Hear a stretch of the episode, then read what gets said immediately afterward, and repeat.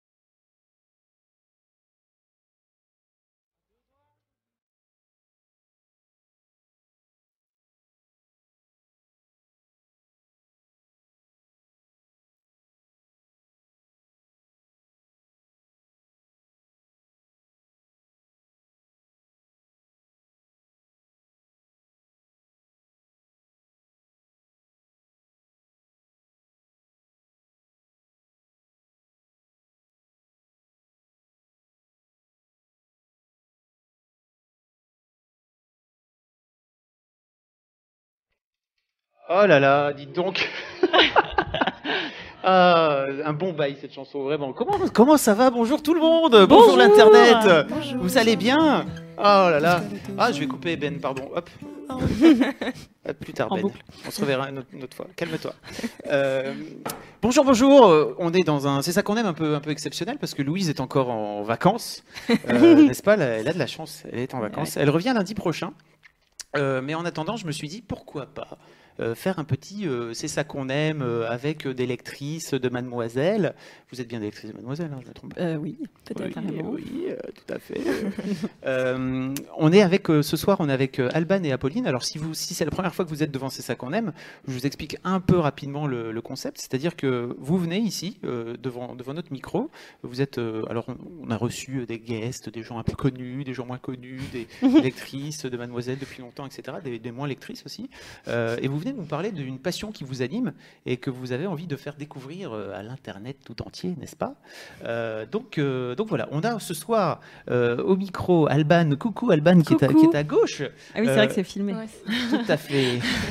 C'est filmé, mais ça sera également disponible en podcast audio. Et vous avez Apolline aussi. On a Apolline. Salut Apolline. Salut. Alors vous lisez Mademoiselle depuis quand environ vous? Euh, quelques années maintenant, je pense. Ouais, ouais. Évaluer quand exactement Bah, euh, impossible de dire. Ouais. Toujours compliqué. hein. C'est Ouais. ça. ouais. Vous êtes tombé dessus un peu par hasard. Je pense que ça fait 4 ans, 5 ans. Ah, Moi, mal. c'est ma meilleure amie qui m'a fait découvrir. Ah, ok, d'accord. bon, cool. Euh, alors, je vous propose de, de démarrer. Alors, je ne sais pas qui souhaite euh, commencer.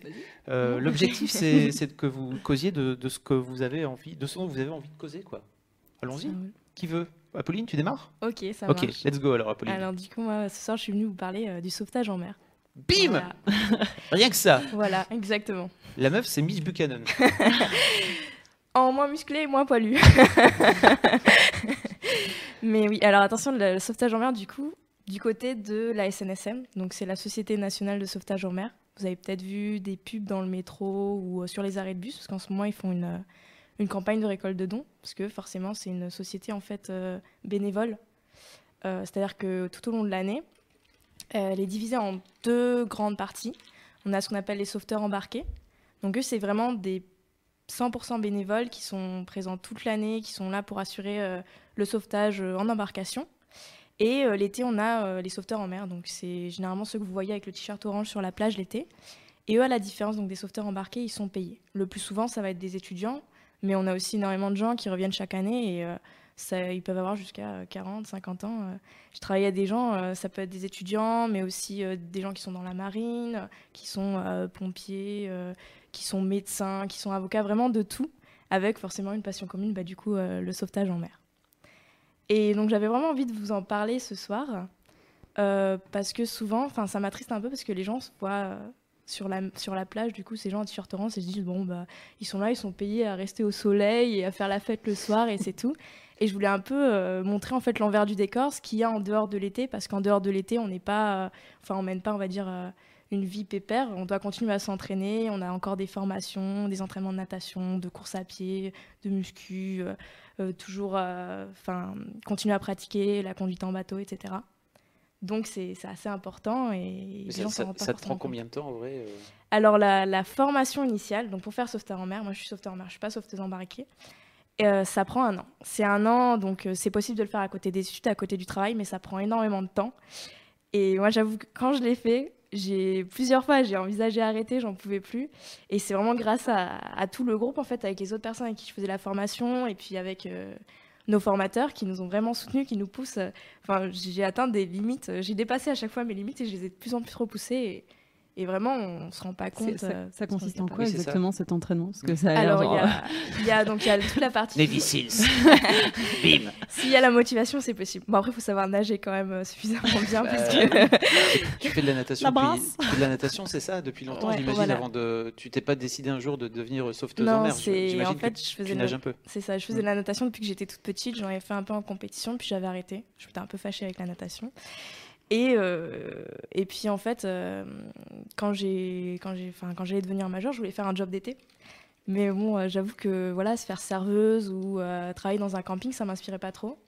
Et j'avais envie de faire un truc un peu utile. Ça fait très utopique, mais voilà, moi je me suis dit, enfin, je veux faire quelque chose d'utile. Et j'ai un ami qui, qui faisait déjà partie de la SNSM. Et je me suis dit, bah, pourquoi pas moi, je vais essayer. Donc je suis allée, je me suis inscrite, j'ai présenté mon, dossier. et donc on va au premier des tests de recrutement, parce que forcément il y a moins de place que de gens qui voudraient euh, pouvoir le faire.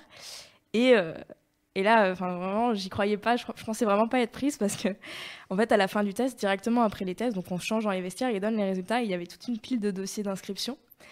Et donc il appelle les noms, il appelle les noms, et il arrive à la fin de la pile, et je me dis, bon, bah, tant pis. Et là, euh, bah, notre directeur de centre, c'est un peu un pitre. il aime bien faire euh, des blagues. Et du coup, il fait Bon, bah mince alors, c'est fini, euh, plus personne n'est pris. Très bonne blague. Non, je rigole, il reste encore un dossier. Et du coup, c'était le mien et j'étais super contente. Pourquoi il t'a bolossé toi c'est clair. Je sais pas, j'étais, la dernière euh, de la liste. j'étais, je sais pas, j'étais petite. Apparemment, je suis l'une des plus petites. C'est pas la plus petite sauveteuse qui a été Plus formée au petite en centre. taille, tu veux en dire taille, ouais. En taille, en gabarit. Parce que c'est vrai que généralement, les gars, on les voit, ils sont bien. Bah oui, parce que Ouais. ça veut dire qu'une fois que tu vas sauver quelqu'un, il faut quand même. euh, Il faut avoir la force pour, le euh, ramener, pour, le, quoi. pour le ramener, ouais. Ouais. ouais. Et pour l'assommer aussi. Moi, j'ai entendu dire qu'il fallait assommer les gens quand on Alors, les sauver. ça, c'est la théorie. ça, c'est vrai. en- Aux États-Unis, en Australie, c'est c'est quelque chose qui est vraiment appliqué s'ils n'arrivent pas à maîtriser les victimes. En France, on nous apprend un peu des prises de dégagement et on essaie de le faire. Puis généralement, on utilise un peu ce qu'on utilise, euh, ce qu'on appelle une frite de sauvetage. C'est pas Les frites de, de piscine? Ça ressemble presque à une frite de piscine, mais c'est pas comme à alerte à Malibu, l'espèce Ah de navette orange je- en Je suis un plastique. peu déçu là. Non, bah non, parce que imagine, t'es en train de te noyer, je te lance ça tout dur sur la tête, ça tombe dessus, ça fait un peu mal, quoi. Oui, c'est vrai.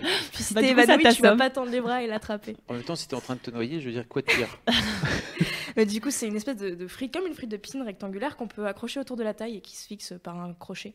Du coup, d'abord, tu t'approches pas trop près de la victime, tu lui tends la frite pour pas qu'elle s'agrippe à toi et pas qu'elle te, du coup, qu'elle te tire en bas. Ouais. et que t'es pas justement à, à te dégager, à la maîtriser et être un peu plus brusque avec elle. Donc tu lui laisses le temps de, de- de reprendre son souffle, de, de se calmer un peu sur la frite et après euh, tu t'approches d'elle, tu lui, tu lui accroches et tu lui expliques un peu euh, ce que tu vas faire. Bon bah je vais vous ramener, calmez-vous, faites pas de mouvement, restez bien allongé, euh, vous inquiétez pas, mes collègues m'attendent à la plage, on va vous prendre en charge, il n'y a pas de souci. Donc vraiment rassurer tout doucement. Parce que c'est vraiment important quand quelqu'un est.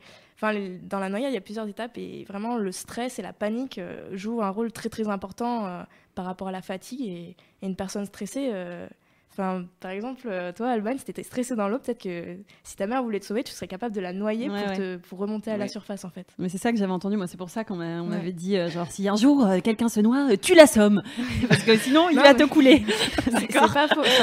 Oh, c'est triste, mais c'est vrai. C'est l'instinct de survie primaire qui, qui ressort tout de suite quand on. Alors moi j'ai une autre question du coup, euh, parce que quand est-ce que tu sais que tu peux toi aller sauver Parce que parfois il y a des courants, bon ça dépend des pays et tout ça, en France peut-être pas, et quoique euh, ça dépend des, endroits, mais mm, mm. et en fait il y a des courants de folie qui t'emmènent euh, hyper loin. Toi si tu vas, est-ce que tu te fais pas emmener avec le courant Alors justement, donc ça c'est assez particulier, c'est-à-dire que déjà tous les matins et tout au long de la journée, tu verras toujours les sauveteurs se mettre à l'eau pour vérifier les courants pour toujours savoir bon bah euh, la marée elle est en train de descendre elle est en train de monter elle est stabilisée voilà quel est mon courant à peu près où est-ce que je vais avoir des, des baïnes donc les buy c'est, je sais pas si vous êtes un pas petit du peu, tout, euh, pas du tout. je pense que personne, je, sais pas. Après sur le chat, vous nous direz si vous voyez les buy Sur la côte atlantique, en fait, euh, quand euh, quand l'eau, par exemple, ah c'est les bâches, c'est ça, les bâches. Voilà, les buy ou les bâches, ça dépend des régions. Donc en fait, ça forme le sable. Tu vois, la plage, par exemple en Normandie ou sur la côte atlantique, il y a des marées. C'est pas comme en Méditerranée où où l'eau va bouger de 20 cm. Oui. et, et, donc, en fait, ça peut former des creux dans le sable. Ah, d'accord, ok, c'est ça. Et après, donc l'eau qui s'accumule dedans, en repartant d'un coup, va, créer un courant vers le large, par exemple. Et on peut voir les petits enfants qui se font emporter vers le large et ils vont se fatiguer à renager euh, bah, vers la plage, sauf que c'est face au courant, ils vont se fatiguer et finissent par se noyer. D'accord. Donc ça, c'est des choses qui arrivent. C'est des choses qu'on repère, en fait, qu'on peut repérer à l'œil nu depuis le poste, généralement. Et puis, on a un peu... On connaît notre plage, donc généralement, c'est de... Enfin, les bâches ou, les baïnes, ça dépend les régions, se déplacent. Et on, on, les surveille vraiment bien, on, on, laisse toujours un sauveteur à proximité et on fait très attention. Après, au niveau des courants, euh, ça va être particulier, c'est-à-dire que on va essayer jamais de nager en face du courant, forcément. Même un sauveteur va pas nager en face du courant parce que c'est pas, pas Superman ni Wonder Woman. Il va nager euh, bah, en parallèle ou, quelqu'un va venir le chercher en bateau. Ça dépend de la force du courant, euh, ça dépend vraiment des, de la situation. Quoi. Et donc, euh, tu, tu, Oui, vas-y, c'est pas Non, non, j'allais dire, sinon, il y a des jet skis qui peuvent venir. ah ouais, Parce qu'on a des jet skis. C'est vrai Ouais. comme, vraiment, comme t'es allé voir Baywatch au cinéma ou pas? Euh, Non, pas encore. C'est un peu ça. Ouais. oui, oui bah, j'ai vu la bande-annonce, ouais. c'est un peu le beau côté euh, reluisant du sauvetage quand t'as le jet, quand t'as euh, l'IRB. L'IRB, c'est comme un zodiac euh, orange. Et en fait, c'est un zodiac fait pour les vagues, en fait. Il y a ce qu'on appelle à, l'arrière, il y a le pilote et il y a ce qu'on appelle à l'avant mon équipier qui est le singe. Quand on vient arriver sur une, sur une vague et donc que le que, le, que l'IRB va commencer à se lever, le singe a pour rôle de replaquer l'IRB sur l'eau et donc il, il, se jette. Donc il jette vraiment tout son corps, tout son poids contre le boudin à l'avant, donc euh, vraiment euh, au nez, pour le raplatir. Donc pour vraiment le coller à la vague pour pas qu'il se retourne. Parce qu'avec le vent et avec la force de la vague, on peut avoir l'IRB qui fasse comme ça. Ah ok. Ouais. Ou comme ça, au choix. C'est chaud ta vie quand même. Sympa. Et t'as décidé de faire ça plutôt que de faire serveuse quoi. Ouais. bah, j'adorais la mer, j'adorais nager, donc j'étais un peu payée pour faire ce qui me plaît, donc forcément. Euh. Mais en fait, euh, enfin la mer et nager, c'est quand même pas pareil que de dire euh, je vais aller sauver des vies quoi. C'est pas. Bah, c'est un peu le sens, c'est te dire bah voilà, j'ai travaillé un mois, j'ai gagné l'argent, j'ai fait des économies, et en plus j'ai eu l'impression vraiment de bah, d'aider les gens, de me dire bah voilà, enfin quand on, enfin souvent c'est une sensation qu'on a quand on est jeune, je pense. On est au lycée, on est en école, on nous dit souvent, on a des profs qui peuvent venir, vous êtes nuls, vous savez rien, etc. Et là de dire, tu fais, bah en fait euh, j'ai peut-être 17, 18 ans, 19 ans, 20 ans et je change la vie de quelqu'un en fait. Je suis, je vais la, enfin peut-être que sans moi, si j'avais pas été là, si j'avais pas été vigilant, peut-être qu'il serait parti au large. Il, aurait peut-être réussi à rentrer ou peut-être pas, on sait pas. Et c'est se dire, voilà, je, je peux aider les gens, je peux essayer de changer les choses à mon échelle. Ok. Et donc, est-ce que tu as des anecdotes à raconter bah, Déjà, il nous a pas encore raconté en fait son entraînement. J'allais dire, c'est vrai, l'entraînement. Tu, Alors, euh, l'entraînement.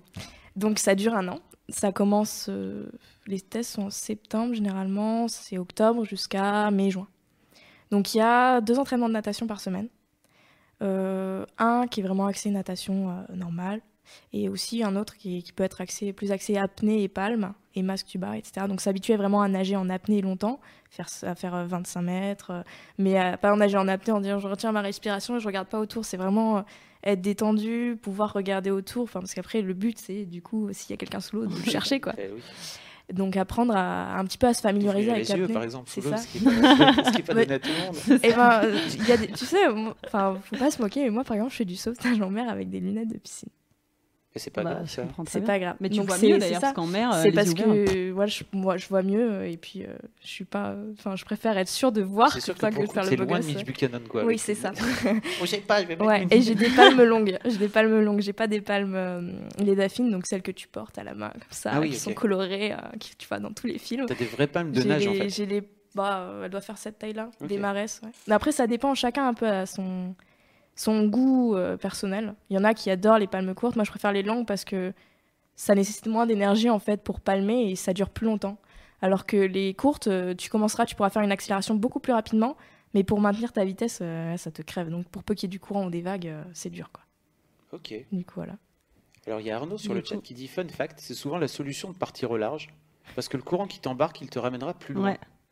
Ouais, c'est ça. ça, pas, ça. Moi, je connais une fille qui a été sauvée comme ça, parce qu'elle s'est rappelée. Elle était euh, en Nouvelle-Zélande, elle était avec son copain. Et elle était au large comme ça, et elle était en train de... Elle lui a fait coucou, et il a fait coucou. elle était sur la plage, et en fait... Euh, elle, elle, se débattait, elle s'est vraiment, elle s'est vraiment dit à un moment je, je, vais mourir quoi. Et elle s'est souvenue d'une copine genre, euh, je sais pas dans un bar, qui disait oui, non mais alors quand tu te, tu te noies, en fait tu fais la planche et tu te laisses embarquer parce que le courant il t'amène loin et après il finit par te ramener quelque part. Et c'est ce qu'elle a fait. Et elle, s'est retrouvée sur la plage comme ça. Toute seule Toute seule. Parce qu'en Nouvelle-Zélande, il n'y avait personne euh, avec euh, un t-shirt sur la plage pour venir la chercher. Il n'y avait personne. il y en a partout. ouais, c'est ça. Ah, c'est chaud. Voilà. D'accord. Et donc tu fais ça, tu continues encore à faire ça ou euh... Là, maintenant, vu que je suis en stage à Paris, non. Ah oui. Oui, oui, c'est ça. C'est que normalement, tu devrais. Bah, mon centre est à Lyon. En fait, il y a des centres à la fois sur des villes portuaires, mais aussi dans le centre. Bah, il y en a un à Paris. Mais comme je suis pas du centre, et puis c'est un peu, j'ai essayé de, de, venir un peu m'incruster aux entraînements. Et euh, après, là, comme ils partent en saison l'été, euh, c'est plus compliqué. Quoi. Alors, il y a Tommy sur le chat qui dit Est-ce que c'est un requin qui t'a mangé un bout de main? Parce qu'effectivement, si vous écoutez en podcast, si vous écoutez en audio, euh, Apolline a, les doigts bandés. Euh, non, en fait, je me suis, comment on dit, élongé, élongé le doigt en escalade. Ouais. Ah, du coup, je mets une petite, une petite strap maison. Parce que tu fais de l'escalade aussi. Voilà. La meuf n'arrête pas, quoi. c'est clair.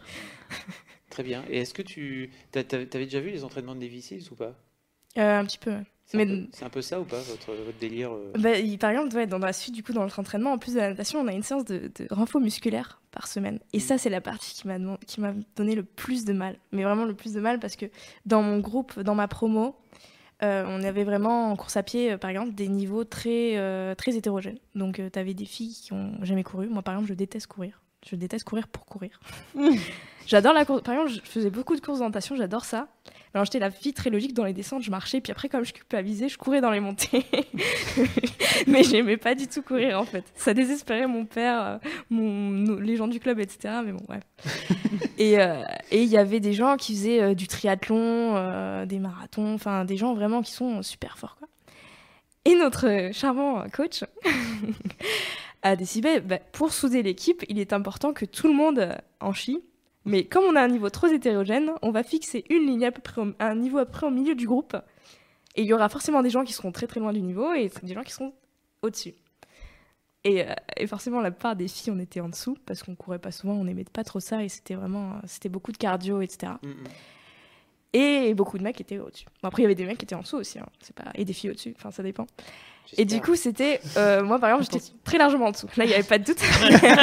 ça, c'était aucun doute. des fois, je pleurais même en courant.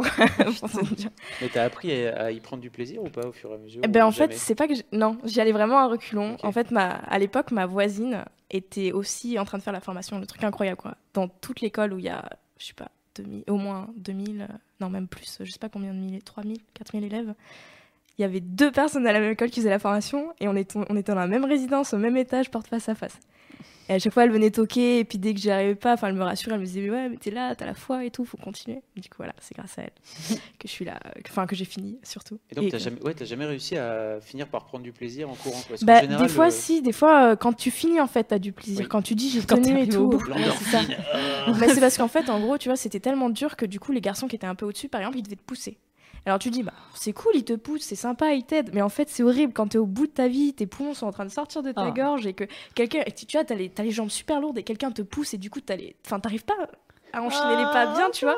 Mais en même temps, tu veux pas ralentir l'autre parce que le gars qui te pousse, il est aussi en train d'enchaîner. Et du coup, t'es es genre, faut que j'y aille, il faut que j'y arrive pour tout le monde. Parce que dès qu'on s'écartait trop du groupe, par exemple, s'il y avait un écart, je crois, de plus de 5 mètres entre le début du groupe et la fin du groupe, de 5 ou 10 mètres, ça dépendait combien on était, ben, il nous faisait faire des, allers-retours, par exemple, pour récupérer les autres, ou alors il nous faisait nous arrêter et faire des pompes ou des, des burpees. Enfin, vraiment. Du coup, voilà. Là, en même temps, c'est important, quoi. Tu faisais bah de tout, des burpees, des squats, des pompes, des abdos, des... Alors les burpees, euh, si vous savez pas, c'est une pompe, euh, voilà, c'est une pompe enchaînée par un saut euh, en l'air en fait. ouais, c'est ça. Et en plus, enfin, faut vraiment se laisser tomber puissamment quoi sur tes bras. D'accord. Tu laisses tomber, genre vraiment ton tout ton corps touche le sol et et quand tu es tellement fatigué, tu te laisses vraiment tomber comme une baleine et tu finis par avoir des bleus. Donc voilà. Et une fois que tu as fait ce joyeux renforcement musculaire, tu reviens en courant. Et tu enchaînes sur deux heures de natation. Ah ouais Voilà. Donc ça, c'est toute la partie physique un peu dans la semaine. Et à côté de ça, on a euh, les parties théoriques. Donc, dans une formation sauveteur en mer, tu passes le permis bateau, le permis côtier.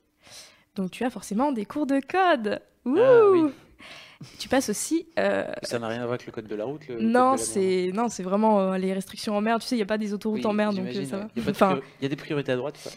Il y a des priorités en fonction de si c'est un voilier, s'il est plus manœuvrable que toi, s'il vient de quel côté il vient. Voilà, c'est mais c'est vraiment. C'est un peu de bon sens, quoi, j'imagine. C'est beaucoup de bon sens parce que des fois, imagine que la personne qui est en train de conduire son bateau, il est en train de rigoler avec sa copine, il, voilà, il voit pas que tu y arrives, tu vas pas attendre qu'il change de direction pour changer de direction. Quoi.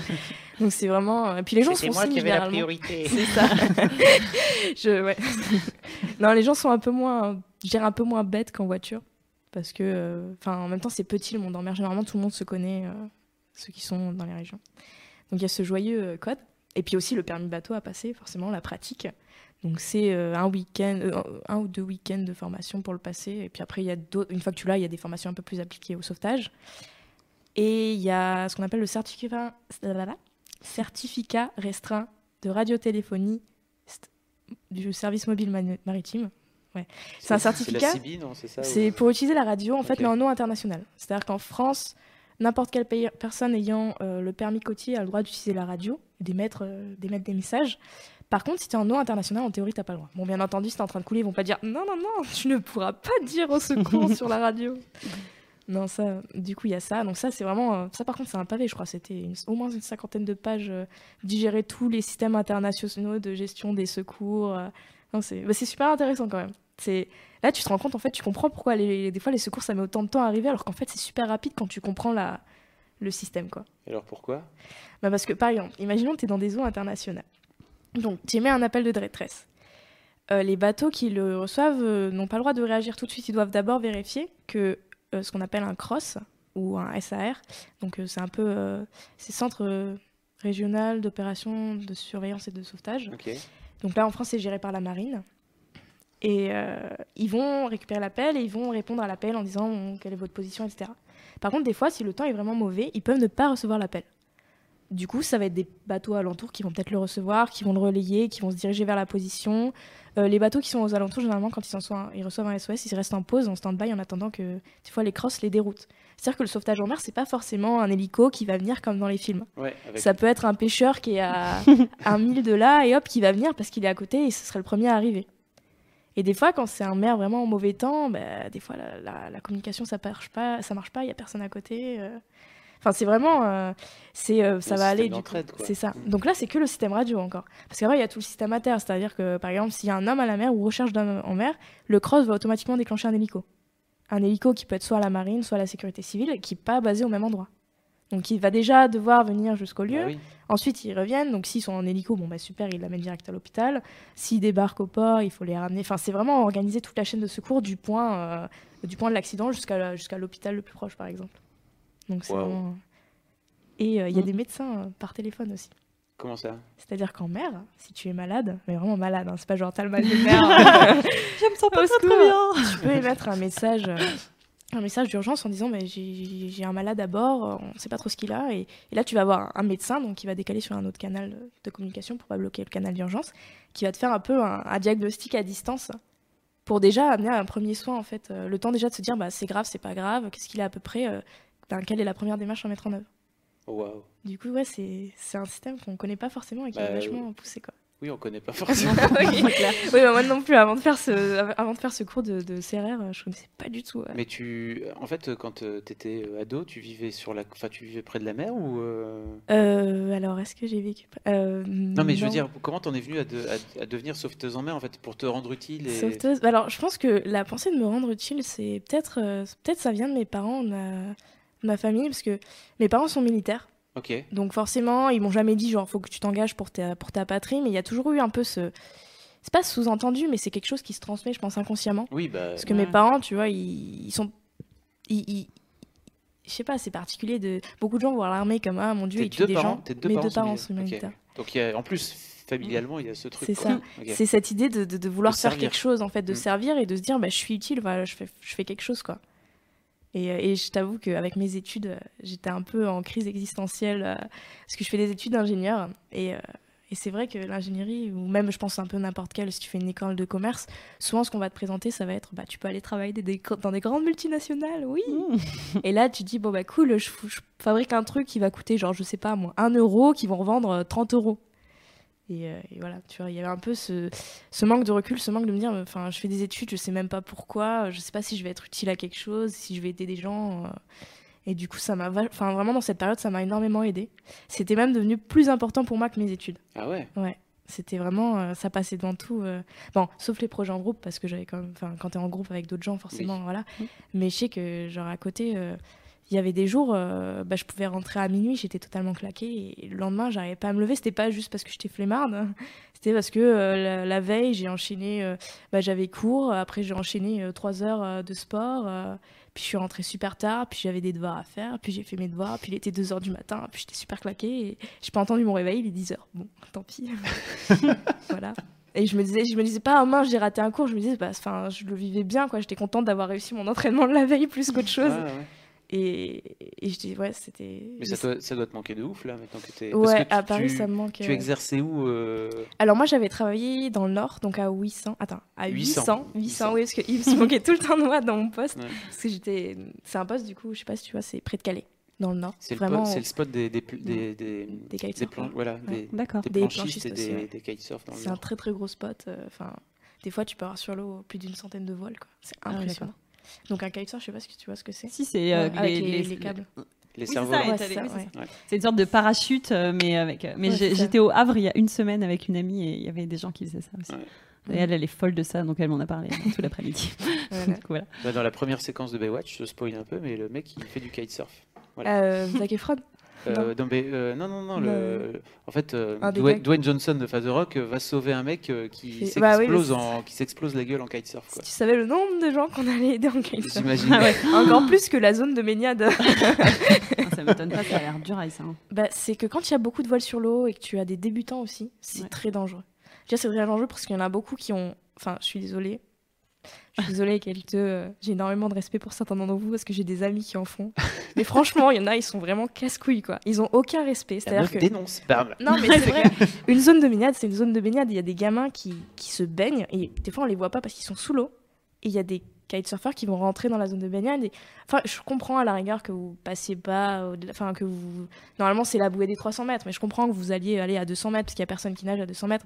Mais il y en a, ils longent le bord à, à 5 mètres, quoi. Et il y a un gamin qui est à 2 mètres pour peu qu'il perde, euh, son recul ou qu'il y a un gamin qui soit en train de nager et qui relève la tête, euh, le gamin il est mort. Il n'est pas mhm. assommé, il est mort quoi. Et des fois, c'est. Et il y en a quand tu leur dis ça et que tu leur dis gentiment, parce que notre boulot, c'est pas leur gueuler dessus, quoi. C'est de faire comprendre et c'est de faire cohabiter tout le monde. Il y en a, ils t'insultent. Genre moi, parce que dans mon poste, j'étais vraiment. Euh, tu, peux, tu, peux, pas verbaliser Non, t'as pas de. pas de non, on n'a pas le droit. Non, non, non. Non, mais. tu, ça, tu, tu, voulais une petite, tu voulais une petite anecdote. Ah, vas-y, on voit.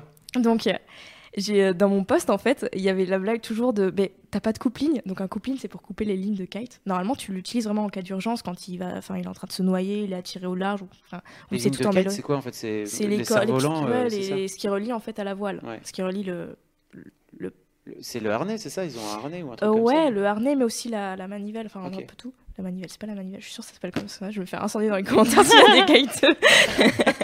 les kiteux contre Pauline. Et, euh, et du coup, il disait tout le temps, bon ben voilà, parce que tu verras, euh, des caïteux gentils, il n'y en a pas beaucoup. Et je me dis, mais c'est pas vrai. Moi, j'étais un peu, euh, un peu bisounours. Je dis, mais non, tout le monde, il est gentil, tout le monde, il est beau. Puis dans le Nord, ils sont sympas, normalement. normalement, ouais. Et, mais, et par exemple, ben, un jour, donc pareil, donc on dit souvent aussi ne n'armez pas vos voiles dans la zone de baignade, c'est-à-dire sur la plage en face de la zone de baignade, tout simplement parce que pour armer une voile, en fait, euh, je pense que tu as déjà dû voir, toi, euh, femme. Euh, non, pas trop. Bah, en gros, il va aller allonger la voile ah sur le sol et il va tirer tous ses fils, etc. Et partir de là, et après, je me rapproche, et lever la voile, en fait. Le souci, c'est que si entre-temps, la voile, elle se soulève un peu, elle se décale, les fils se tendent, ou il maîtrise pas bien sa voile, il est débutant, ou juste manque de peau, il y a une rafale pas normale, ou n'importe quoi, pareil, les fils, ça peut blesser quelqu'un, ça peut faucher un enfant, ça peut faire très mal, vraiment. Et du coup, on... c'est vraiment, on répète. Pendant... J'ai travaillé un mois là-bas et pendant un mois, j'ai fait ça, mais toute la journée. C'était, euh, excusez-moi, bah, c'est comme les, gens qui nagent dans les chenals à bateau. Nagez pas dans le chenal à bateau, s'il y a un bateau qui vient, il vous voit pas et bam. C'est la même politique, c'est vraiment, euh, c'est un peu ta mère, genre range ta chambre, range ta chambre, c'est vraiment ça. Hein. C'est déjà tu t'en as marre toi parce que ça t'énerve, t'es pas là pour faire la police, bref. Et du coup, donc il y avait ce, je vais revenir à l'anecdote du départ. Il y avait ce monsieur, euh, un petit peu âgé, je pense la cinquantaine. Donc je vais le voir, ça faisait plusieurs fois, ça faisait trois jours d'affilée que je lui disais, arme pas votre voile ici, vous êtes dans le chenal, euh, déjà vous gênez les bateaux, il y avait des bateaux, il y a des gamins euh, dans le coin, euh, allez vers là-bas, on, vous a laissé la zone, on a dit aux gens de pas trop y aller justement pour que vous puissiez armer vos voiles tranquillement. Et là le gars, mais il m'insulte, mais vraiment, il m'insulte. Il m'insulte et, j'avais un collègue donc qui travaillait ce qu'on appelle en lame sud ou en lame nord. Les lames, c'est les gens qui sont en surveillance de baignade. Donc il était pas très loin, il devait être à 20 mètres. Et vous voyez que je faisais la tronche, parce que généralement je fais pas trop la tronche dans mon poste, il était un peu trop euh, genre t'es Robin des Bois, tu défends tout le monde, euh, tout le monde est gentil. ouais, il m'appelait Robin des Bois à un moment, parce que je défendais tout le monde, je disais non mais faut comprendre peut-être que. Et donc il me voyait m'énerver et c'était pas normal, donc il se rapproche et c'était. Ce gars c'était vraiment costaud, euh, vraiment. tu vois, imposant quoi, grand, c'est pas comme moi qui suis. Moi je voulais faire comme ça. et ben, et du coup il s'est rapproché. Et le gars, direct, il a arrêté de, tu vois, de, ah m'insulter. Et donc le gars, et mon collègue s'est énormément énervé. Il a dit quoi? Donc voilà, euh, voyez ma collègue, elle est plus petite, elle est plus frêle, elle vous parle plus gentiment, du coup forcément vous l'insultez. Par contre moi je suis là, euh, vous faites des commentaires. Et là il lui a dit cash. Non mais là si vous continuez, si vous vous représentez encore et vous refaites ça, la prochaine fois que vous êtes à l'eau et que vous avez un problème, on vous coupe vos lignes. Parce qu'on n'est pas obligé de vous. Déjà, on n'est pas obligé. Euh, la loi ne nous oblige pas, si on l'aide, à ramener son matériel. Parce que normalement, le sauvetage de biens, c'est payant. Le sauvetage à personne, c'est ah. Et le sauvetage de biens, c'est payant. Et nous, on le fait gratuitement. On le fait bénévolement, on le fait gentiment. Et, des fois, il y en a qui nous insultent comme ça. Donc forcément, ça ne donne pas envie de le faire. Donc, voilà, ah, donc en fait, tu coupes la ligne pour. Euh, bah, bah ça t'apprendra, quoi. Ouais, c'est très rare qu'on fasse ça, tu vois. C'est très très rare qu'on fasse ça. C'est vraiment un cas extrême, quoi. C'est souvent une menace qu'on va dire, et puis comme ça coûte cher des lignes, généralement après les gens se comportent bien, mais c'est triste d'avoir, on arrive à des extrémités comme ça, quoi. Et ouais. Du coup, voilà, pour revenir à la formation, du coup, on va peut-être finir. Parce que moi, j'ai y arriver. euh, du coup, on a dit quoi? Ça, ça. Après, il euh, y a le BNSSA. Alors ça, c'est vraiment la base. C'est le brevet national de sécurité et de sauvetage aquatique. Ah Donc c'est ce qui permet généralement de surveiller par exemple en piscine. Donc ça, c'est essentiel pour, euh, pour, faire du sauvetage en mer. Donc c'est une épreuve euh, de natation et une épreuve de secourisme. Et tous, les donc, tous les diplômes, donc deux diplômes de secourisme à passer comme les pompiers. Premier secours en équipe de niveau 1 et de niveau 2. Donc c'est euh, en tout, c'est 4 week-ends euh, week de formation à plein temps. Euh, donc de 8h du matin à 5-6 h Donc c'est assez conséquent. C'est fat. Hein. Bah, il faut, faut, voir en fait qu'à la sortie, au bout de cette année de formation, on est professionnel du secours. Quoi. Enfin, on est professionnel. Donc, demain, tu peux aller est-ce que tu peux aller exercer n'importe où dans le monde? J'allais dire, demain, tu peux te barrer n'importe où dans le monde et euh, décider non. de. Alors, c'est particulier parce qu'il y a une fédération internationale du sauvetage en mer, mais la France n'a pas d'équivalent, c'est-à-dire qu'on a notre propre système de secourisme et notre propre, euh, notre propre, euh, nos propres diplômes qui, n'ont, qui ont des équivalences qui sont reconnues dans certains pays. Par exemple, si tu travailles à la Croix-Rouge, hmm. tu pourras travailler pour la Croix-Rouge. Parce que, voilà. Mais, mais c'est particulier, quoi. C'est, c'est vraiment un diplôme, le premier secours en équipe de niveau 1 ou 2, c'est un diplôme vraiment français, quoi. Et tu comptes y retourner euh, parce que J'aimerais bien. Quand tu vas terminer tes études, comment ça va se passer? Tu vas rentrer dans la vie active et tout? Alors ouais, bah là j'ai déjà un petit plan. Euh, j'ai accepté un CDI jusqu'en janvier, puis après j'aimerais bien faire une saison l'année prochaine justement. Donc je vais prendre du temps jusqu'à septembre déjà pour me poser et réfléchir à ce que je veux faire dans la vie. ouais, les gens qui se posent après leurs études et après avoir déjà appris un premier job. Ça arrive. c'est la quarter ah, life crisis, hein, comme on appelle, n'est-ce pas Non, mais c'est que enfin l'éducation sur des rails et puis à un moment donné ça, tu exactement. qu'est-ce que je veux faire de ma vie maintenant une fois que je suis Ouais. J'ai l'impression en CP je suis montée dans le TGV, là je, viens je vais descendre au terminus là. Il n'y a pas eu trop d'arrêt entre temps et il n'y a pas de moment où tu poses des questions quoi. Du coup voilà. Bon, bah écoute, euh, ça, ça, fait, ça fait 30 minutes que tu parles de. Ça Mais en fait, euh, il y aurait plein de. J'imagine. Est-ce que, euh, si avant, avant qu'on conclue, peut-être filer des conseils aux gens qui, je sais pas, soit qui, pour pas se noyer, par exemple, comment on fait pour pas se noyer bah, Pour pas se noyer, déjà, par exemple. pas dans l'eau Non. on reste là, de ça, c'est. On jusqu'au chez nous. non, vous pouvez... déjà, bon, forcément, si vous savez pas nager, prenez des bouées. Je sais, ça peut être ridicule, mais, mais c'est pas grave. Hein. Moi, j'ai déjà porté des bouées à la plage alors que je sais nager parce que j'avais. Euh, j'avais Trop on, non, on me les avait offertes. Ah, ok. Voilà. Et, euh, et puis, c'est, franchement, c'est confortable les bouées, quoi. Des fois, tu, peux, tu te fous dans l'eau, tu fais rien et tu flottes, quoi. C'est cool. C'est vrai. Et il faut pas avoir honte. Enfin, ça sert à rien d'essayer de vouloir faire quelque chose qu'on n'est pas capable de le faire juste pour euh, l'apparence qu'on va donner. C'est vrai. Surtout quand il y a sa vie en jeu à un moment donné. Quoi. Hmm. Surtout quand il y a sa vie en jeu. Et au contraire, entre nous, franchement, on pourrait demander à n'importe qui. Moi, je trouve, enfin, en tout cas personnellement, et je pense que je suis pas la seule, je trouve une personne qui est capable de reconnaître ses limites et qui les accepte et qui les énonce, c'est beaucoup plus cool que quelqu'un qui fait l'idiot, qui les connaît pas et tu sais que ça va mal finir, quoi. C'est vrai, enfin. Ah, c'est peut-être un peu euh, l'expérience de la vie qui peut dire ça, mais. L'expérience de la vie, mais t'es toute jeune. Non, mais je sais, c'est pour ça que je dis ça en levant les yeux au ciel. Quel âge as-tu? J'ai 20 ans. Voilà. Est-ce que tu te sens vieux, femme Bah, j'ai le double, donc calme-toi bien. du coup, voilà. Non, et puis tout simplement, ne pas paniquer. Ça peut être très. C'est très facile à dire et très difficile à faire par exemple, quand on se fait emporter au large par le courant, euh, se laisser porter. C'est ça, le pire en fait, c'est de, de, se battre. Contre le courant, en fait, c'est ça, parce qu'on va se fatiguer, on va mm. s'épuiser. Si on n'a pas l'habitude de nager, déjà le courant, ça te fatigue en deux-deux et c'est mortel. Euh, essayer de faire des, des, signes, mais quand on te regarde, enfin, si tu es encore en position de voir que quelqu'un te regarde. Et quitte à pas pouvoir nager, tu te mets en étoile de mer, tu fais ce que tu veux, mais le but, c'est de toute façon, tu flottes. L'être humain, ça flotte, faut pas avoir peur. On flotte, on flotte tous. Sauf si on a de l'eau dans les poumons, donc sauf si tu es déjà mort noyé, quoi, quasiment. voilà. Et ça, ça c'est pas ça qu'on veut. Hein c'est pas ça qu'on veut. Faut juste se souvenir, tu as de l'air dans les poumons, et tant que tu as de l'air dans les poumons, même si c'est euh, de l'oxygène ou du dioxyde de carbone, ça flotte quand même. Il n'y a pas de différence, quoi. Donc euh, allonge-toi, respire, fais l'étoile de mer comme quand tu étais petit, et joue, euh, si tu veux, fais comme si tu étais mort, ça marche encore mieux parce que tu flotteras super bien. Et après, une fois que tu es calmé, regarde autour de toi, fais des signes vers la plage, fais des signes au bateau, ou s'il y a des gens, des, des gens qui font le kéké en, jet ski, euh, ils viendront t'aider. Hein. Tu sais pourquoi? Parce qu'après, pourront dire Ah, j'ai sauvé quelqu'un aujourd'hui. Hein. du coup, il n'y a pas de souci. Franchement, tout le monde sera là pour t'aider en mer. Donc en fait, tu n'aimes pas les mecs qui font du jet ski et les mecs qui font du kite. Quoi d'autre? Non, c'est pas vrai. si, si, je devais pas aimer les gens qui font du jet ski, je devrais pas m'aimer moi-même et je devrais pas aimer plein de gens. Tu fais du jet ski pour une bonne raison. Ouais. Pas, pas mm. pour faire le cake. Oui, mais ce que je veux dire, c'est que voilà, de toute manière, même les, les plus idiots euh, seront, enfin, voudront te sauver, quoi.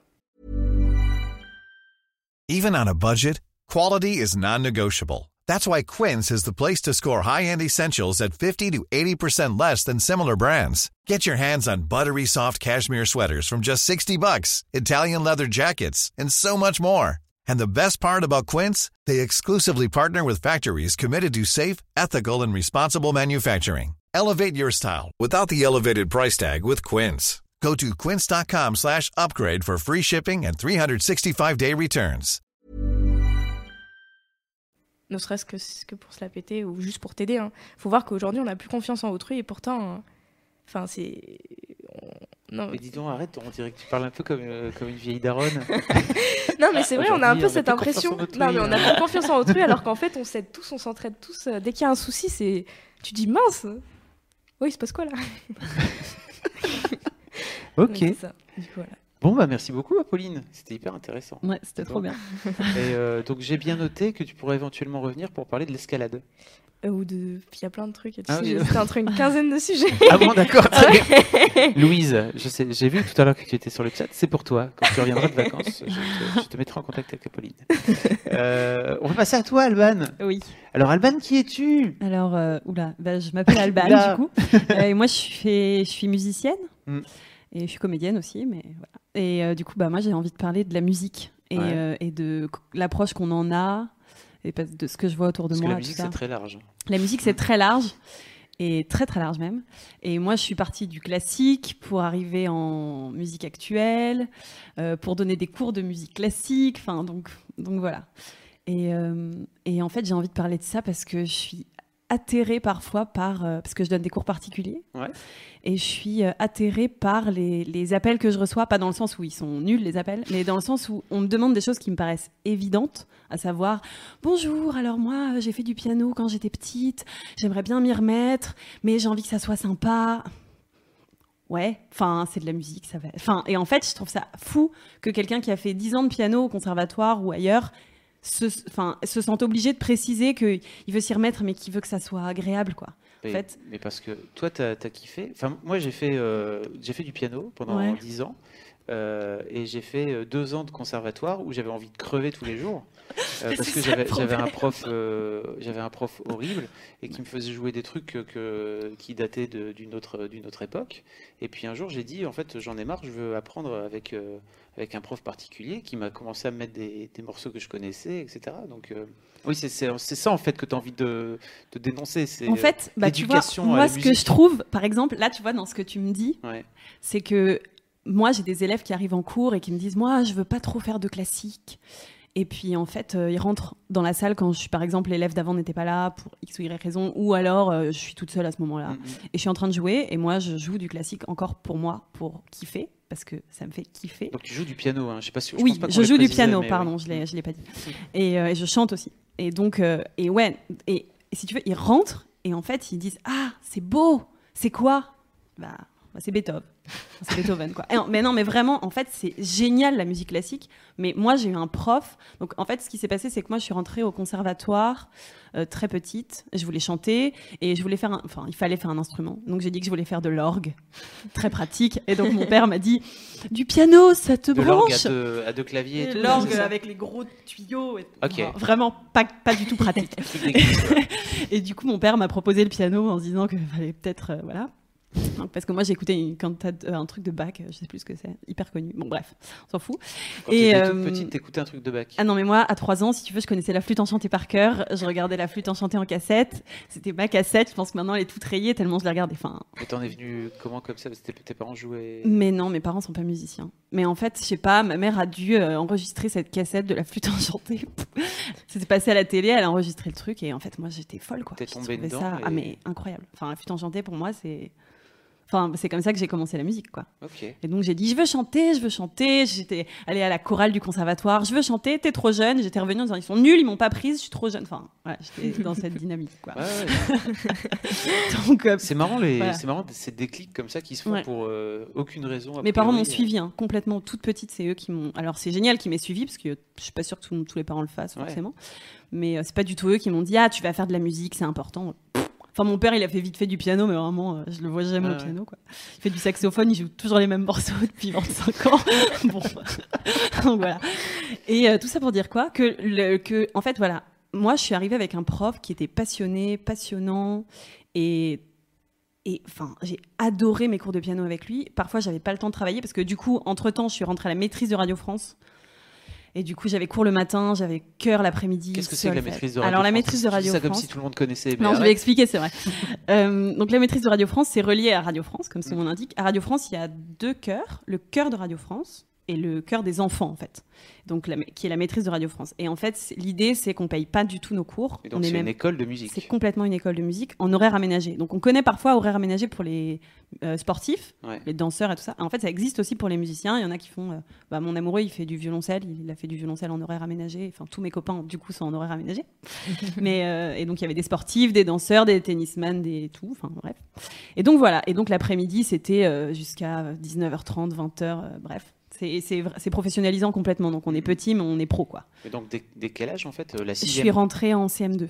Ça commence en CM1 et maintenant ça commence même en CE1 à Bondy et tout ça. Ils ont ouvert une, un petit truc pour euh, ouvrir parce que c'est dans le 16e, donc. Euh, alors pour, pour info, je sais qu'à Lille, il y a un collège qui fait ça aussi. C'est-à-dire qu'il n'y a pas que, il y a pas que des.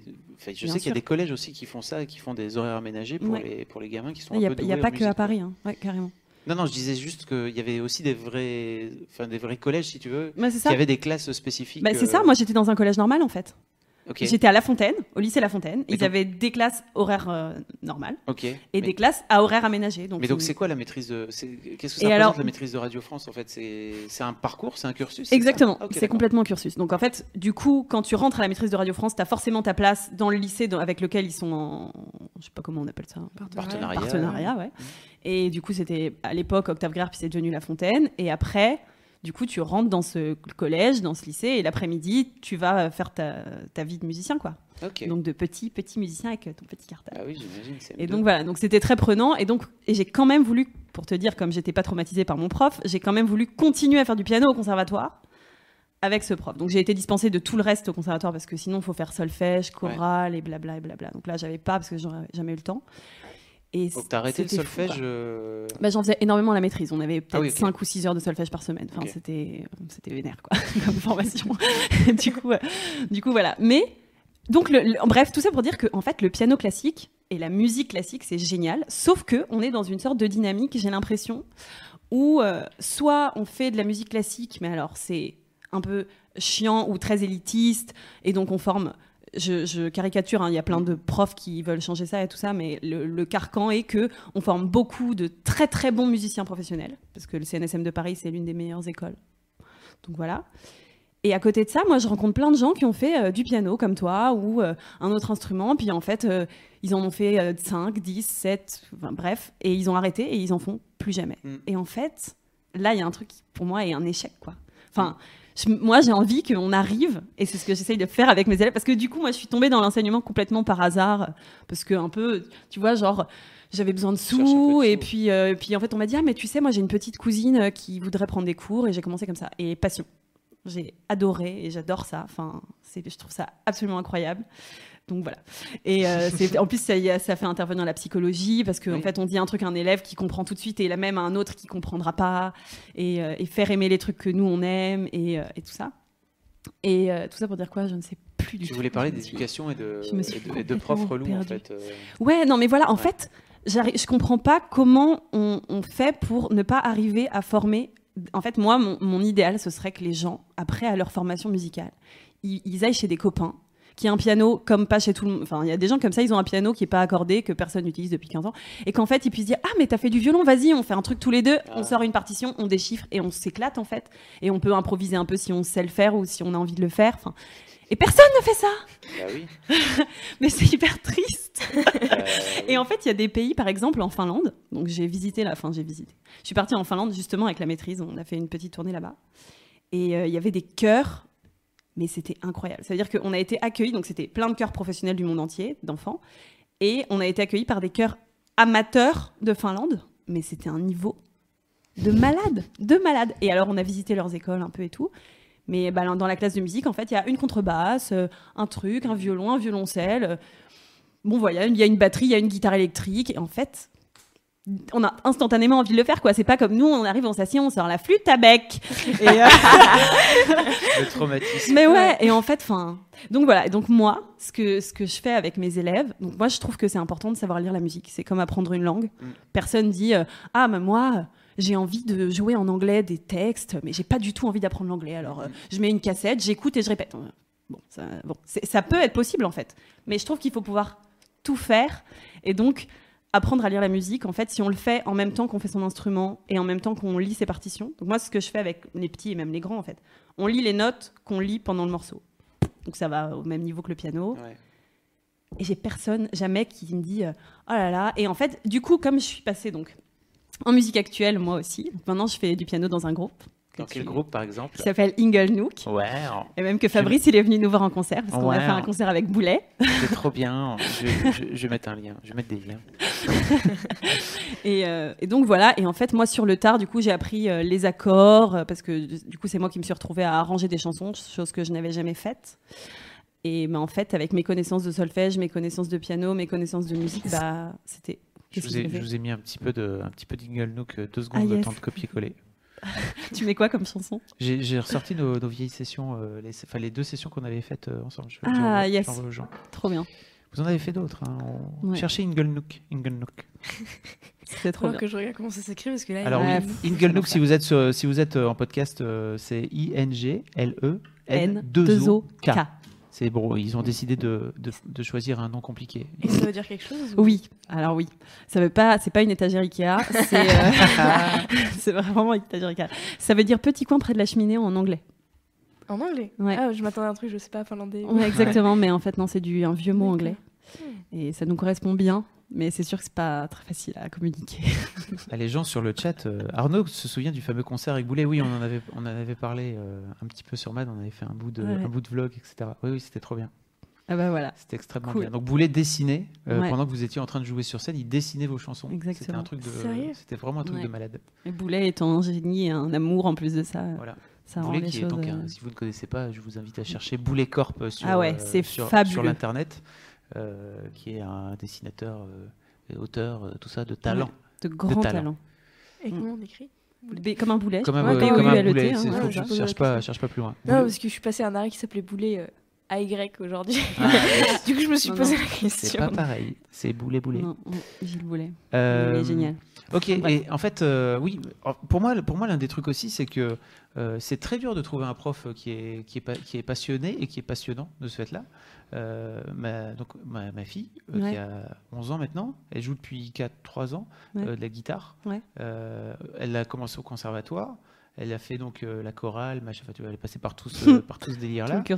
Et en fait, là, elle, elle ne prenait aucun, aucun pied Vraiment, donc euh, c'était compliqué de la faire bosser le soir, elle n'avait pas trop envie, etc. Donc euh, nous, il y a un moment donné, on lui a dit en fait, soit tu, soit tu, tu te prends en main et en fait tu joues, soit t'arrêtes, ça sert à rien, ou alors on trouve un autre prof. Et donc, euh, donc là, elle a décidé de, de trouver un prof donc elle jouait des trucs, euh, t'imagines bien, des, de la, musique, euh, enfin des parties, des, comment ça s'appelle, des trucs de méthode, là, tu vois, à la con, etc. Euh, mais qui, elle se démerde pas trop mal en plus. Et là, elle a, elle teste, elle a testé en fin, en fin d'année un prof particulier qui lui a fait, en fait, qui lui a appris à être Sheeran, c'est-à-dire qui lui montre les accords, etc. Donc le prof de conservatoire, il avait un peu les glandes parce qu'en fait, elle, il disait ouais, elle se débrouille bien, c'est dommage de lui faire arrêter parce qu'en fait, elle va aller faire genre la, sous-guitare, si tu veux. il n'a pas dit comme ça, mais ça sentait un peu ça, si tu veux. Ah, c'est quand même dommage. Elle faisait de, la guitare classique, du coup. Ouais, c'est ça, elle faisait de la guitare classique avec euh, les, voilà, bref. Euh, et, là, elle se, elle se lance dans les charts et en fait, elle, ça y est, je pense qu'elle a trouvé, elle a compris qu'en fait c'était cool et parce qu'elle joue notamment des trucs qu'elle connaît et qui lui, et qui lui parlent quoi. Ouais, bien sûr. Et puis le mec a l'air d'être, euh, enfin en tout cas le, son prof, son prof particulier pour le coup, il a l'air d'être hyper, hyper motivé et motivant quoi. Donc Comment on fait pour trouver des profs, euh, des profs cool? Il y a un annuaire? Comment ça se passe Je sais rien. Est-ce qu'il y, a, est qu'il y a un moment donné Moi, je connais, je connais euh, des, que des gens qui sont hyper passionnés et, euh, et qui, je pense, j'ai pas pris de cours avec eux, du coup, mais qui sont, je pense, passionnants. Mais en fait, ce qui, je pense que ce qui est très compliqué, c'est de, de mettre ensemble l'exigence et et en même temps le plaisir et euh, on joue des trucs euh, qui, qui, nous plaisent et, ça ça peut être très très vite difficile en fait. Et notamment alors en guitare je pense peut-être un peu moins mais euh, bien que mais en piano typiquement enfin moi j'ai des parents parfois parce que parfois les parents sont un peu déconnectés je trouve de, de, ce qui peut se passer. Et donc moi j'ai quand même déjà eu des parents qui m'ont dit ah oui alors du coup quand, quand est-ce qu'elle va jouer des morceaux un peu en fait? Ah pas de pression, quoi, tranquille et tout. Mais en fait, c'est ça. Par exemple, ta fille, j'espère que son prof lui explique quel accord c'est, tu vois, pour qu'en fait elle puisse se débrouiller toute seule. Je pense que l'un des trucs compliqués, je, aujourd'hui, je pense, j'espère que oui, en tout cas. Et, mais pour moi, l'un des trucs compliqués qui m'a qui m'a fait arrêter le piano, c'est que et surtout qui m'empêche de reprendre aujourd'hui, c'est de me dire, alors déjà, bon, il y a le temps, ne nous mentons pas, c'est clair, ça trois autres choses à faire, euh, mais c'est surtout que je suis incapable de jouer sans une partition, c'est-à-dire que je n'ai pas d'oreille et ça me tue en fait de ne pas avoir d'oreille. J'ai joué pendant 10 piges de la. C'est long, 10 ans. Hein, Tout le monde euh, voilà. Ça s'entraîne en fait. Mais c'est ça, c'est-à-dire que je, n'ai jamais appris à jouer à l'oreille. J'ai toujours appris à déchiffrer une partition. Ça, je, sais faire, je sans aucun problème, etc. Sauf que, en fait, si j'entends un truc euh, à la radio ou euh, une musique, je suis incapable de la refaire comme ça à l'oreille. Ouais. Et pour moi, c'est ça le truc qui tue, c'est que c'est pas un apprentissage. De, en fait, j'ai pas appris à, à, jouer du piano, j'ai appris à déchiffrer une, euh, une, partition et à jouer et à, et à les mettre sur des notes en fait. Et plutôt pas mal à la fin parce qu'au bout de 10 ans, tu gères plutôt pas mal le machin. C'est pas le même apprentissage. Mais voilà, j'ai jamais, je suis jamais rentré. Aujourd'hui, je suis incapable de dire tiens, en fait, j'entends ça, c'est telle note, telle note, telle note. Alors ça, ça s'entraîne. Après, il y a des gens qui ont l'oreille absolue. Oui. Euh, il n'y en a pas beaucoup. J'en côtoie. Genre, ah bah là, il y a un ré. Oui, bon, ça va, faire là. Qu'est-ce que c'est que l'oreille absolue pour. Euh, l'oreille absolue, c'est qu'en fait, euh, tu écoutes un truc et tu entends les notes. C'est-à-dire que mm. moi, ce qui, n'est pas du tout mon cas. Hein. Donc voilà, moi j'ai une oreille relative et, encore Parfois c'est compliqué parce que moi la dictée ça me saoulait, donc enfin, en solfège et c'est très dommage. Parce qu'en fait c'est un entraînement. Donc en fait moi depuis que je me suis enfin sortie du classique, j'en suis pas sortie parce que j'en fais encore, mais depuis que je me suis orientée vers la musique actuelle et que c'est là que je fais des concerts et que machin, bah, j'ai été obligée de développer ça quand même aussi beaucoup. Et donc, euh, bah, du coup, je connais les accords, euh, je travaille mon harmonie. En fait, ce, ce dont tu parles, pour moi, c'est de l'harmonie. Ça veut dire qu'en fait, t'as pas tant besoin de ton oreille tu trouves à peu près la tonalité. En général, c'est grosso modo tout le temps les mêmes accords, à part des trucs un peu, voilà. Et tu t'en sors, quoi. Tu t'en sors. Après, t'es pas, parfois, t'es pas exactement, mais t'es pas loin et ça passe, quoi. Personne s'en rend compte. Vas-y, fais des tutos de piano sur YouTube, en fait. Pourquoi tu fais pas ça? Ouais, mais ça, moi, les, trucs sur, euh, je, suis un, peu naze. j'ai besoin de contact humain, quoi. Ah. Déjà, toute seule avec ma cam, ça, ça me saoule. Mais en fait, c'est de l'harmonie et c'est pas du tout le même, le même apprentissage. Et moi, j'essaye. C'est pareil en fait. Enfin, en fait, depuis que je me suis rendu compte que c'était quelque chose que je savais pas trop faire et que j'ai appris bah, sur le tard, mais aussi parce que j'avais des bases de, musicienne. Enfin, je sais ce que c'est qu'une tonalité, donc euh, en fait, je sais ce que c'est qu'un accord parfait majeur, et en fait, tout ça, c'est mineur, etc., et septième et machin. en fait, tout ça, c'est des, accords de, des accords de musique qu'on fait, qu'on fait à la guitare, hein, tu vois, do majeur, do mineur, euh, voilà. Et donc, bah, en fait, quand, quand, tu sais tout ça, du coup, l'harmonie, c'est plus simple, parce que quand tu sais rien du tout, c'est pas possible en fait. Donc à moins d'avoir l'oreille absolue et d'entendre, il y a des gens comme ça, ils ont aucune formation musicale, mais ils entendent tout. Bon bah voilà, tant, mieux pour eux, mais donc du coup ils peuvent retrouver au piano, mais c'est très rare des gens comme ça. en général, ça nécessite quand même un apprentissage. Et en fait, c'est ça, faut mélanger les deux. Comment ça? Bah en cours, bah moi je leur fais jouer des partitions à mes élèves parce ah que lire la musique c'est aussi génial en fait. Mm. Et, euh, je leur dis bon alors euh, et alors est-ce que alors on va apprendre la tierce majeure et comment tu la trouves et la quinte et le machin et en fait du coup pardon je dis, je dis, des, je dis des, trucs euh, pardon. Moi j'ai fait du solfège aussi mais alors à l'oreille absolue j'ai jamais eu et j'ai pas eu la chance d'avoir une prof comme Alban. C'est ça je pense. Non, mais ouais en fait tu vois je leur apprends les, les, aussi les, les, astuces pour pouvoir jouer une chanson avec quelqu'un peut-être un jour pas maintenant parce que bah cette fin ça dépend lesquels hein, mais pour un jour pouvoir être avec quelqu'un qui fait de la guitare, par exemple, par exemple ta fille, qui va dire ah bah tu vois moi j'ai appris une chanson là, alors c'est tel accord, tel accord, tel accord. Et bah ok, et bah moi je sais qu'est-ce que c'est sur le piano et je peux faire tel accord, tel accord, tel accord et on joue ensemble. Voilà, bah ouais, mais c'est important de le faire aussi. Et ça par contre, c'est vrai que c'est un truc qu'on fait pas forcément au conservatoire. Moi, je l'ai fait plus à la maîtrise pour des raisons euh, complètement euh, rien à voir, mais qui étaient de l'ordre de il faut que les chanteurs puissent s'accompagner au piano. Donc, on apprend. Et puis, j'ai appris avec Ingle quoi, avec Agathe. Euh. donc, Agathe, ma comparse Ingle qui m'envoie ces trucs et du coup, bah, je suis obligée de savoir ce que ça veut dire, quoi. Genre, c'est du chinois, en fait. non, mais elle, elle écrit. Et donc, elle, elle, elle, elle écrit, elle compose. Et elle est un ukulélé. Donc en fait, elle, c'est pareil qu'une guitare. Ça veut mm. dire que son accord, elle va me dire là, c'est sol majeur, après on passe en sol mineur, après machin. Et donc, moi, bah, j'ai été obligée. Bon, je le savais déjà, mais. Parce que le sol majeur du piano, c'est pas le même sol majeur que, de, la guitare. Si, ok, bah, si, carrément. c'est pour ça. Ouais. C'est les mêmes notes en fait, mais c'est exactement les mêmes. C'est exactement les mêmes notes, mais c'est pas le même instrument. Mais quand tu sais pas, bah t'es coincé. Et du coup, tu dis ah bah ouais, mais euh, moi, euh, bah je peux que jouer avec une partition. Et comment t'en es venu au chant alors? Parce que c'est pas forcément. Moi, j'ai commencé par le chant. Ah, t'as commencé par le chant. Ouais. Ok. Ouais, ouais. J'ai carrément commencé par le chant. Donc, ok. Et le piano, c'est venu euh, après. Enfin, c'était c'est un gros bordel. Hein. Mais non, au contraire, raconte. Enfin, en fait, du coup, j'ai commencé par le chant. Moi, je voulais chanter. Donc, je voulais faire la Reine de la Nuit dans la en chanter. Voilà. si, si, vous avez l'occasion d'aller écouter les airs de la Reine de la Nuit, c'est complètement très, très, très aigu et voilà, très impressionnant. Et ben, je ne peux, je ne chanterai jamais ça. Tu as commencé par du chant lyrique. Et Agathe fait ça. Agathe fait la Reine de la Nuit. Euh... C'est vrai qu'Agathe chante, chante très haut. Ouais. Agathe, elle est coloratour. Et euh, donc, c'est coloratour, c'est soprano. Donc, soprano, c'est les gens qui chantent aigu. Et coloratour, c'est qui chantent très, très, très aigu. Qui ont des voix très. Ah, comme ça que je peux pas faire. voilà. Et euh, moi, je suis plutôt alto, mezzo, soprano. Et euh, donc, c'est plus grave. Donc, il y a soprane, mezzo, alto. Après, ténor pour les hommes et baryton basse. Baryton basse. Donc, voilà.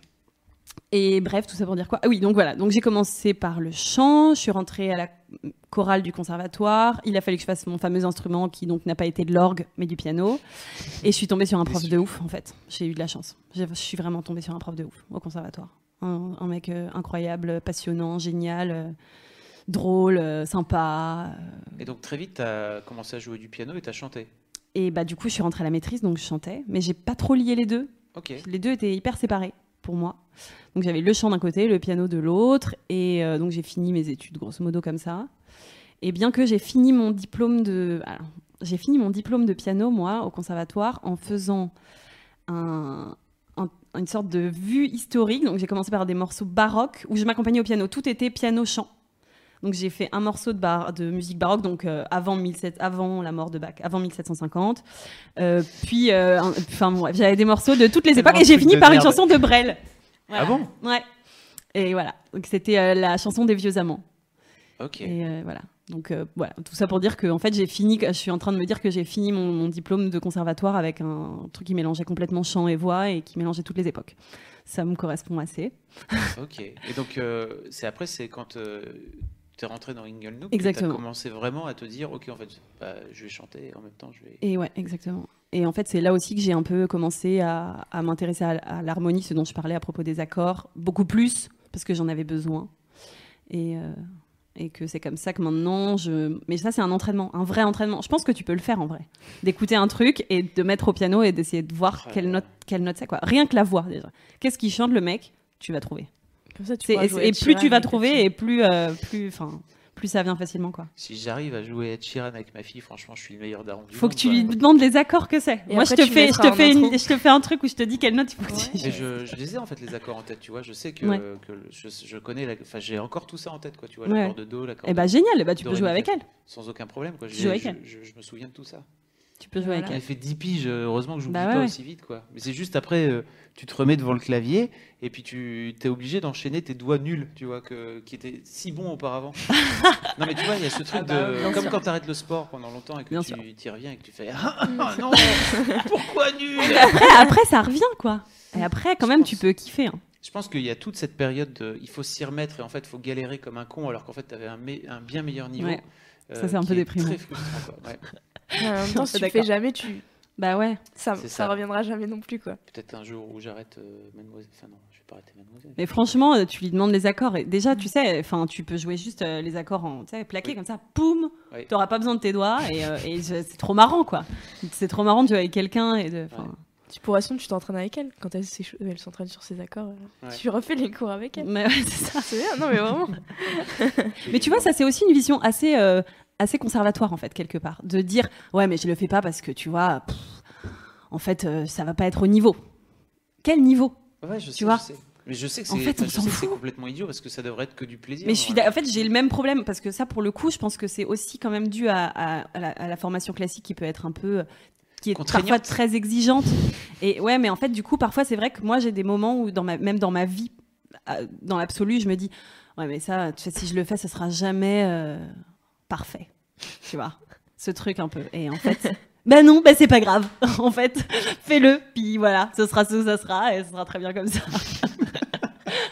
bon, et c'est quoi tes projets euh, tu, vous sortez, vous préparez un truc avec England Ouais. Alors écoute. attends, je t'ai vu sur. Euh, peut-être que je peux mettre le lien.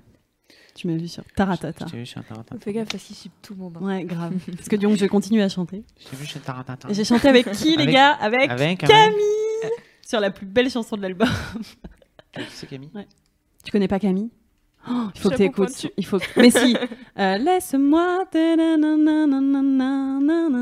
Je vais prendre ta douleur. C'est obligé que tu connais Camille. Ta douleur, je vais prendre non, moi je suis nulle en nom de chanson, nom de chanteur, nom d'album, nom de tout. Tu vois, Alors, même date. C'est sûr que tu connais ta, ta douleur. ça, ça me dit ouais, ça Et d'ailleurs, en passant, tu chantes vraiment très très bien. Ah merci, c'est gentil. Très bonne en même temps, c'est pas mal parce que c'est une bonne nouvelle parce que c'est quand même ton métier, si tu veux. tu chantes ah, depuis quand donc tu disais Bah depuis que je suis bébé. Hein. Ouais c'est ça. Ouais. Depuis le moment où elle a dit je peux chanter, je veux faire la reine de la nuit. depuis le bon premier courage, passage de la flûte enfantée à la télé. C'est trop fort moi, la reine euh, oui, je vais, je vais linker parce que tu as, chanté avec, euh, donc as chanté avec Camille euh, sur. Et d'ailleurs, c'est, pourquoi, pourquoi, tu pourquoi tu te cachais comme ça en fait? Putain, tout le monde m'a dit ça. Mais c'est vrai, pourquoi tu te cachais? Mais je me cachais pas, mais je sais pas ce qui s'est passé. En fait, il fallait qu'on se mette derrière elle. Il y avait deux places assises devant, une place derrière. Je me suis mise derrière en hauteur. Je me suis jamais dit que mes, mes cheveux allaient être devant la caméra. Ouais, maman, j'ai des cheveux. je n'ose pas, je n'ose pas demander à ma mère si elle a vu la vidéo parce que je sens qu'elle va m'allumer. En me disant mais je comprends pas Alban, j'arrête pas de te dire de te dégager les cheveux, euh, là on te voit pas du tout. je le sens, je n'ai pas osé lui en parler. Sinon tu fais d'abord écouter ce podcast où tu es en train de dire ça et après tu lui fais regarder la vidéo en disant maman je suis désolée, vraiment confuse. Ah, Vraiment il y a beaucoup de gens sur le chat, c'est pas possible sur le chat que vous connaissiez pas Camille quand même. Sérieux, il y a plein de gens qui connaissent pas. Je, après, vous... Les gars, il faut écouter son dernier album. C'est trop beau. Euh, en fait, c'est alors comment comment on pourrait définir Camille En fait, c'est une, une, chanteuse qui a tendance à, jouer avec les sons, je trouve, et avec sa voix énormément. Et sa voix et c'est son corps aussi qu'elle utilise comme instrument. C'est très étrange. C'est-à-dire qu'elle a tout un album où elle chante. Ouais. Ça marche pas. si, ça, ça a grave marché. si, on t'a bien entendu. on avait fait une. Euh, attendez, je vous ressors une session acoustique si vous voulez de de Camille en. Ah, vous en avez fait une? Ah Ouais, il y a très longtemps. Ah, je l'ai pas vu, j'irai trop voir nous chanter un petit air euh... Ça serait cool. Euh... C'est un vieux truc, hein. Bougez pas. Je sais pas si on l'entend bien. I didn't get it from the Lord, but I know I got it. I know I got it. I didn't get it from the Lord. I got it from my brother.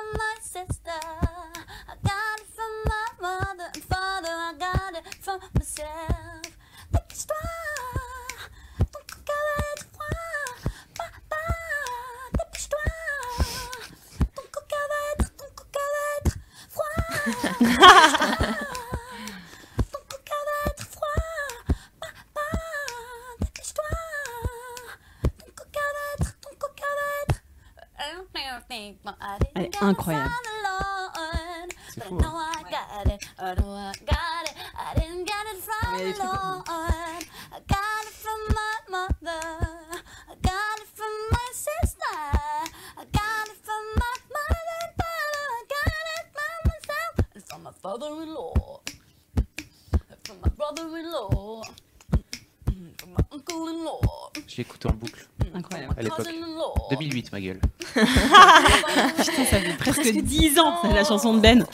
Ouais. Wow. 10 ans. Je vous, je vous mettrai le lien dans. Elle est vraiment géniale. From the roots deep down my family tree grows my branch and music sets me free.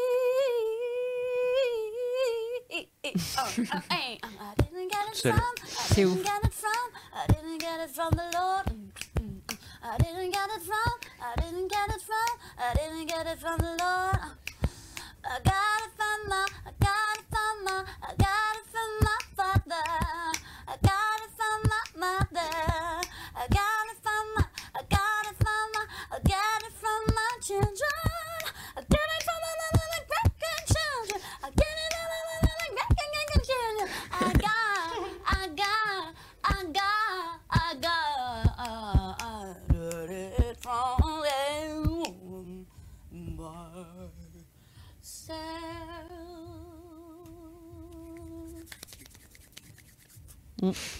Voilà pourquoi tu joues à guichet fermé.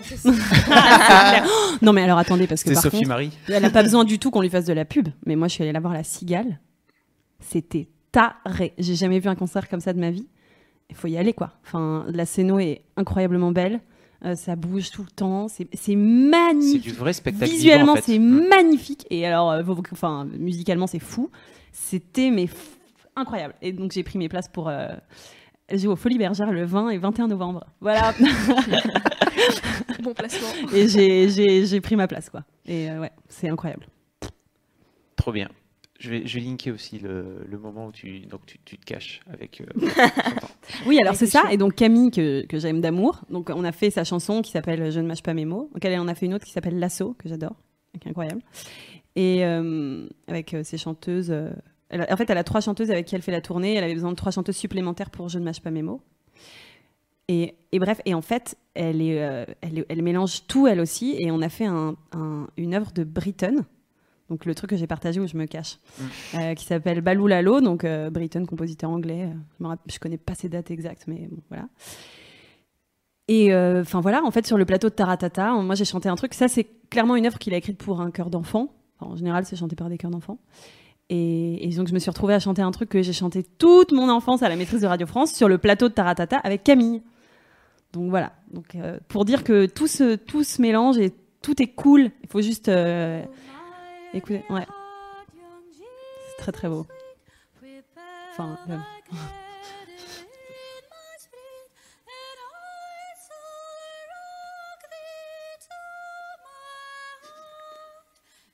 y en a qui, qui est en train de vous filmer en face.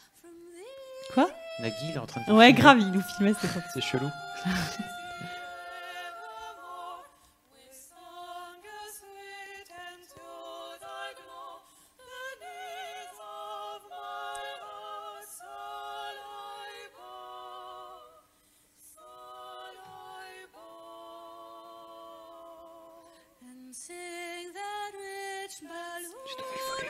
Qu'est-ce qu'il y a J'ai trouvé le volume.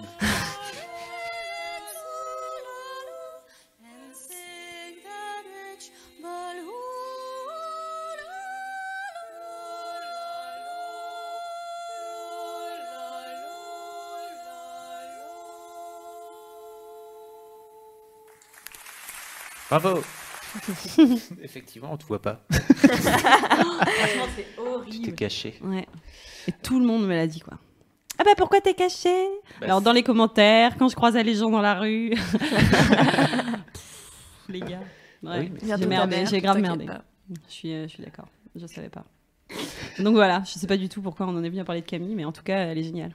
Non, je, te demandais un peu ce que vous, c'était quoi vos projets avec. Euh, ah oui, bah écoute, euh, du coup, euh, là, on part en résidence en Italie pendant une semaine début septembre.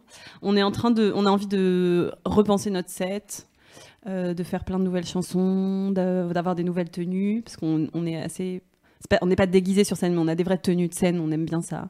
Donc on aimerait avoir d'autres tenues de scène. Voilà, repenser un peu tout et et revenir en force. voilà. Et les c'est vous qui les faites Non, non. Oula, je, je, sais pas. je fais du piano et je chante, mais je fais pas du tout la couture. Euh, il y a Manon Meyer qui me dit que, en fait, euh, Camille est au Fnac Live demain. Donc, euh, demain, on est le, si vous écoutez ça en replay, c'est le vendredi 7. Donc, mm. Et c'est gratuit à Paris, en tout cas à 21h. Il y a Camille qui. Je suis, je suis à la mer demain. Moi aussi. Je pars une journée. Tu vas où? À Deauville. Ah, j'ai fait le Havre. Non, mais alors, je suis allée au Havre et là, je me suis dit que j'allais. Je suis jamais allée à Deauville de ma vie. Donc, c'est quand même sympa d'y aller une fois. Vrai. Donc, j'y vais pour la journée, mais je pourrais, du coup, je pourrais pas. Mais euh, franchement, faut aller la voir. Hein. Où qu'elle soit. Faut aller Où qu'elle soit. Ouais. On a compris, Alban. Merci beaucoup. merci beaucoup. Bah, merci, à, merci à, tout, à, toutes les deux. En fait, c'était vraiment très cool. Euh, on a parlé de, de, sauvetage en mer et on a parlé de coup de gueule sur l'éducation, la musique. Franchement. Arrête, c'est horrible. J'étais comme ça. Non, non, non, mais ce que tu dis, tu vois, on s'y retrouve vachement. Enfin, j'ai fait un tout petit peu de musique et quand tu disais, je me disais, bah, c'est trop ça. Moi, j'ai arrêté à cause de ça. Je, je m'ennuyais en fait. Je faisais de la guitare, ce que tu disais. Euh, les seuls morceaux que tu jouais à la rigueur, c'était Au clair de la lune et. Euh, attends, c'était comment là? Mince. Le lion est mort ce soir. Jeux interdits. Euh, ah, c'est Henri Salvador. Ouais, mais c'était deux chansons quoi, deux chansons et après c'était allez chante, euh, enfin je sais pas chante, qu'est-ce que je raconte, joue les accords, joue machin, joue truc et j'en ai fait deux trois ans et ça m'a énervé en fait. Mm, mm. Limite euh, au collège avec la flûte à bec, je jouais plus de morceaux. Quoi. Bon, euh, j'en profite pour, euh, pour vous dire euh, merci beaucoup d'être venu. Merci de nous avoir suivis sur l'Internet. C'était trop, trop, trop sympa de faire ce petit live avec vous. La semaine prochaine, Louise revient. donc, il y a un live qui est prévu mercredi prochain parce que ce sera une preview de Game of Thrones euh, saison 7 avec euh, autour de la table des spécialistes de Game of Thrones. Euh, si vous êtes à fond de Game of Thrones, ça se passe mercredi, mercredi prochain à 21h. et puis jeudi prochain, j'imagine, un, C'est ça qu'on aime. Je ne sais pas ce que, ce que Louise nous a préparé, le, petit programme. vous pouvez réécouter ce, ce podcast, enfin ce, ce, live hein, qu'on a eu tous ensemble en replay sur, sur YouTube, mais aussi en, en podcast. En fait, vous pouvez nous abonner, vous vous abonner au podcast. nous abonner. Nous abonnons-nous. Euh, au podcast, au podcast Mademoiselle. le lien est dans le lien est dans la description de, YouTube. Et surtout, n'hésitez pas à nous mettre des petites des petites notes et des notes sympas sur sur iTunes parce que ça nous file des ça nous file des coups de main et ça permet au podcast de remonter en fait. Donc donc voilà. Surtout, n'hésitez pas à faire ça, ça peut nous aider. Et je vous propose pour se quitter. Euh, de vous remettre un petit coup de Ben Mazué si vous l'aviez pas entendu euh, au tout début. Hein. Je ne sais pas qu'est-ce que vous en, qu'est-ce que vous en pensez vous. Hein euh, ben qu'on reçoit d'ailleurs à la rédaction demain pour une petite interview on va parler ensemble de son de son prochain album. donc ce titre là que vous avez peut-être entendu au tout début et qu'on va réécouter maintenant et, le, et, un extrait de son prochain album qui sort le 15 septembre et dont j'espère Mademoiselle sera partenaire. Je pense que Mademoiselle. Ah bon, il sort le 15 mais pourquoi j'ai écouté la moitié aujourd'hui moi? Parce que tu es sans doute privilégié. Oh. Regarde les petites étoiles dans les yeux d'Alban. Ouais, tu, tu, tu, as des. Voilà. Tu, tu as des. À mon avis, il y en a qui sont sur 10 heures déjà disponibles. Ah, mais il y a. Il y en a, la moitié à peu près. Il y a deux ou trois. trois ou j'en ai écouté bien quatre, moi. ah oui, c'est possible. Ils le sortent au fur et à mesure, mais. Vraiment, le reste de l'album est fascinant. Mais mm. à mon avis, à, titre perso, je pense que celle-ci est sans doute la meilleure de toutes. Je vous dis un grand merci, euh, Alban et Apolline. à bientôt. Salut, salut. Salut.